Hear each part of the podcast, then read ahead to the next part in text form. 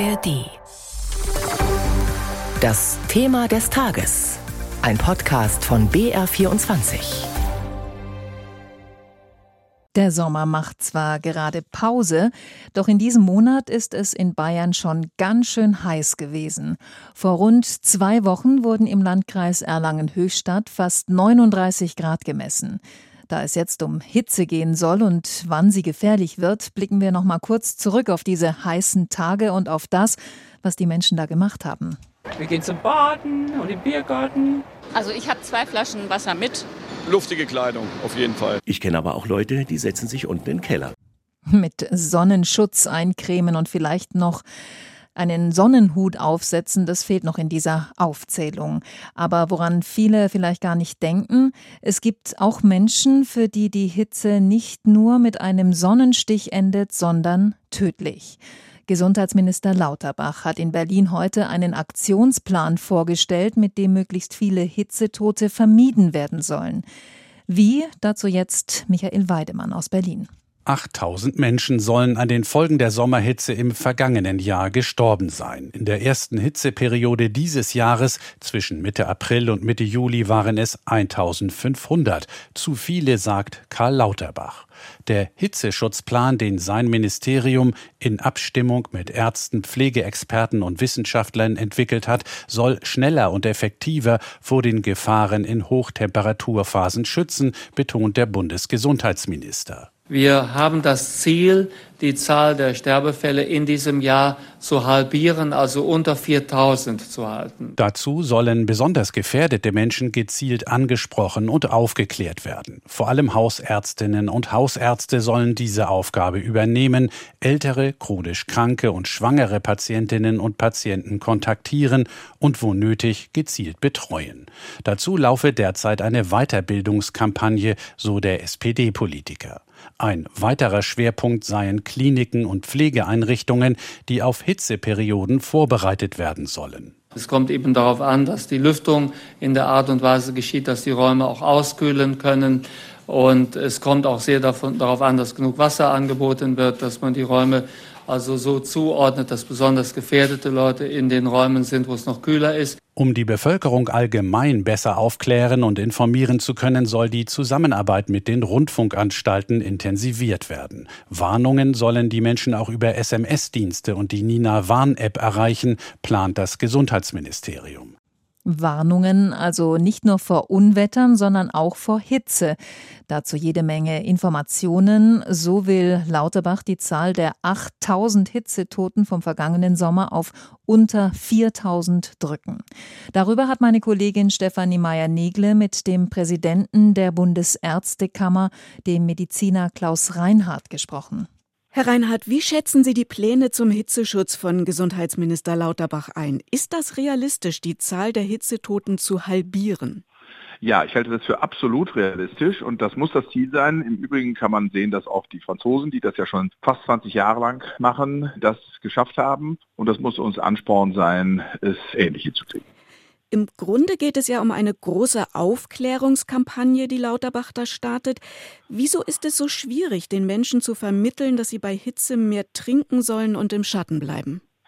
Naja, also das geht nicht nur um eine Aufklärungskampagne, das ist der eine Part. Es geht auch darum, zunächst einmal überhaupt zu schauen, dass man gezielt diejenigen vor allen Dingen anspricht, die gefährdet sind.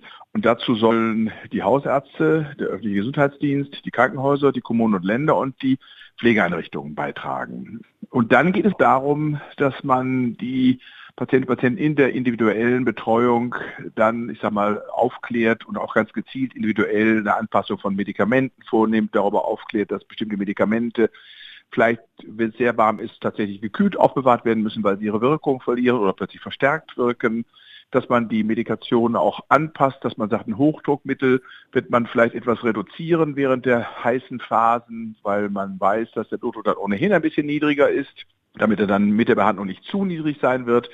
Das sind Beispiele von mannigfaltigsten Maßnahmen, die man umsetzen kann, die man umsetzen wird, um dem Hitzeschutz gerecht zu werden. Was macht denn Hitze genau mit dem Körper? Wo wird es gefährlich?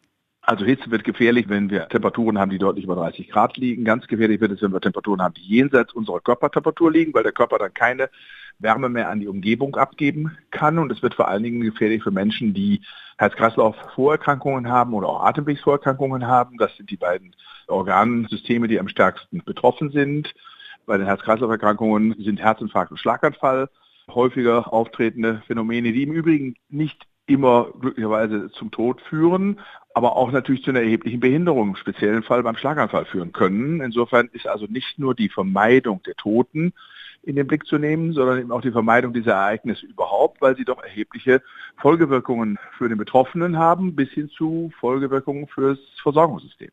Das sind jetzt alles Präventionsmaßnahmen. Was aber, wenn die hohen Temperaturen länger anhalten? Wird es dann nicht doch viele Hitzepatienten geben? Ist das Gesundheitssystem, sind die Ärzte darauf vorbereitet? Ja, also ich glaube, das ist ja dann fast so etwas wie ein Katastrophenfall, wenn man eine sehr lange dauernde Hitzeperiode haben sollte mit dann entsprechenden Auswirkungen.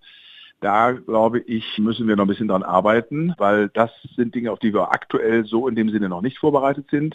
Das haben wir ja auch glücklicherweise eher selten und bisher ganz selten in den letzten 10, 20 Jahren gehabt. Ist aber im zweiten Schritt etwas, auf das man sich auch vorbereiten muss, ja, ohne Frage. Sie betonen immer wieder, Hitzeschutz sei eine gesamtgesellschaftliche Aufgabe. Wir haben über das gesprochen, was die Politik machen will, was die Ärzte machen wollen. Was kann jeder Einzelne tun? Ja, es geht nicht nur so sehr um jeden Einzelnen, wenn ich da von einer gesamtgesellschaftlichen Aufgabe spreche, sondern es geht darum, dass ich finde, dass Architekten und Städteplaner sich darüber Gedanken machen müssen, wie wir unsere Bauten in Zukunft aufstellen und entwickeln, wie wir öffentliche Gebäude einrichten und ausstatten und wie wir überhaupt Stadtgestaltung vornehmen, wie wir umgehen mit ja, Begrünung von Städten, wie wir umgehen mit Wasser in Städten. Wir haben jahrzehntelang, über 100 Jahre lang versucht, das Wasser aus den Städten zu überbauen und die Wasserwege und alles, was an Wasser da ist, zu untertunneln. Wir sind jetzt in Teilen in Städten dabei, diese Wasserwege wieder freizulegen, weil wir ihre kühlenden Effekte plötzlich schätzen. Also das sind alles Dinge und Aspekte, die, glaube ich, in dem Kontext diskutiert gehören. Das sind ja sehr langfristige Maßnahmen, die Sie da ansprechen. Haben wir noch die Zeit, das in Ruhe anzugehen? Das glaube ich schon. Und dass man jetzt so alert ist, so aufmerksam auf das Thema guckt, liegt natürlich daran, dass wir Sorge haben und wissen, dass wenn bestimmte Schwellenwerte überschritten werden, die sogenannten Kipppunkte, wie sie so schön heißen, dass dann Entwicklungen einfach eine Eigendynamik einnehmen und aufnehmen, die nicht mehr bremsbar ist. Darum ist die Intensität der Debatte angemessen. Nicht angemessen ist jetzt zeitliche Panik in dem Sinne zu verbreiten. Im Hinblick auf die Anpassung an die Dinge, die kommen, haben wir die Zeit, das zu tun. Einschätzungen vom Präsidenten der Bundesärztekammer Klaus Reinhardt. Und das war unser Thema des Tages zum Aktionsplan gegen Hitze von Bundesgesundheitsminister Karl Lauterbach. Große Momente, die die Welt verändert haben. Aber auch das Alltagsleben der Menschen früher. In Alles Geschichte, History von Radiowissen nehmen wir Sie mit auf spannende Zeitreisen. Wir erleben, wie das Gestern mit dem Heute zusammenhängt. Und vor allem erzählen wir einfach gute Geschichten. Von der Wiedervereinigung bis zum Ende der Sklaverei. Vom Fräulein vom Amt bis zur Erfindung der Ferien. Auch Robin Hood sind wir auf der Spur.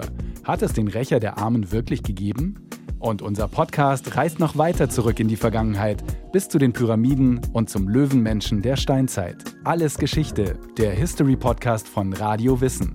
Alle Folgen finden Sie in der App der ARD Audiothek und überall, wo es Podcasts gibt.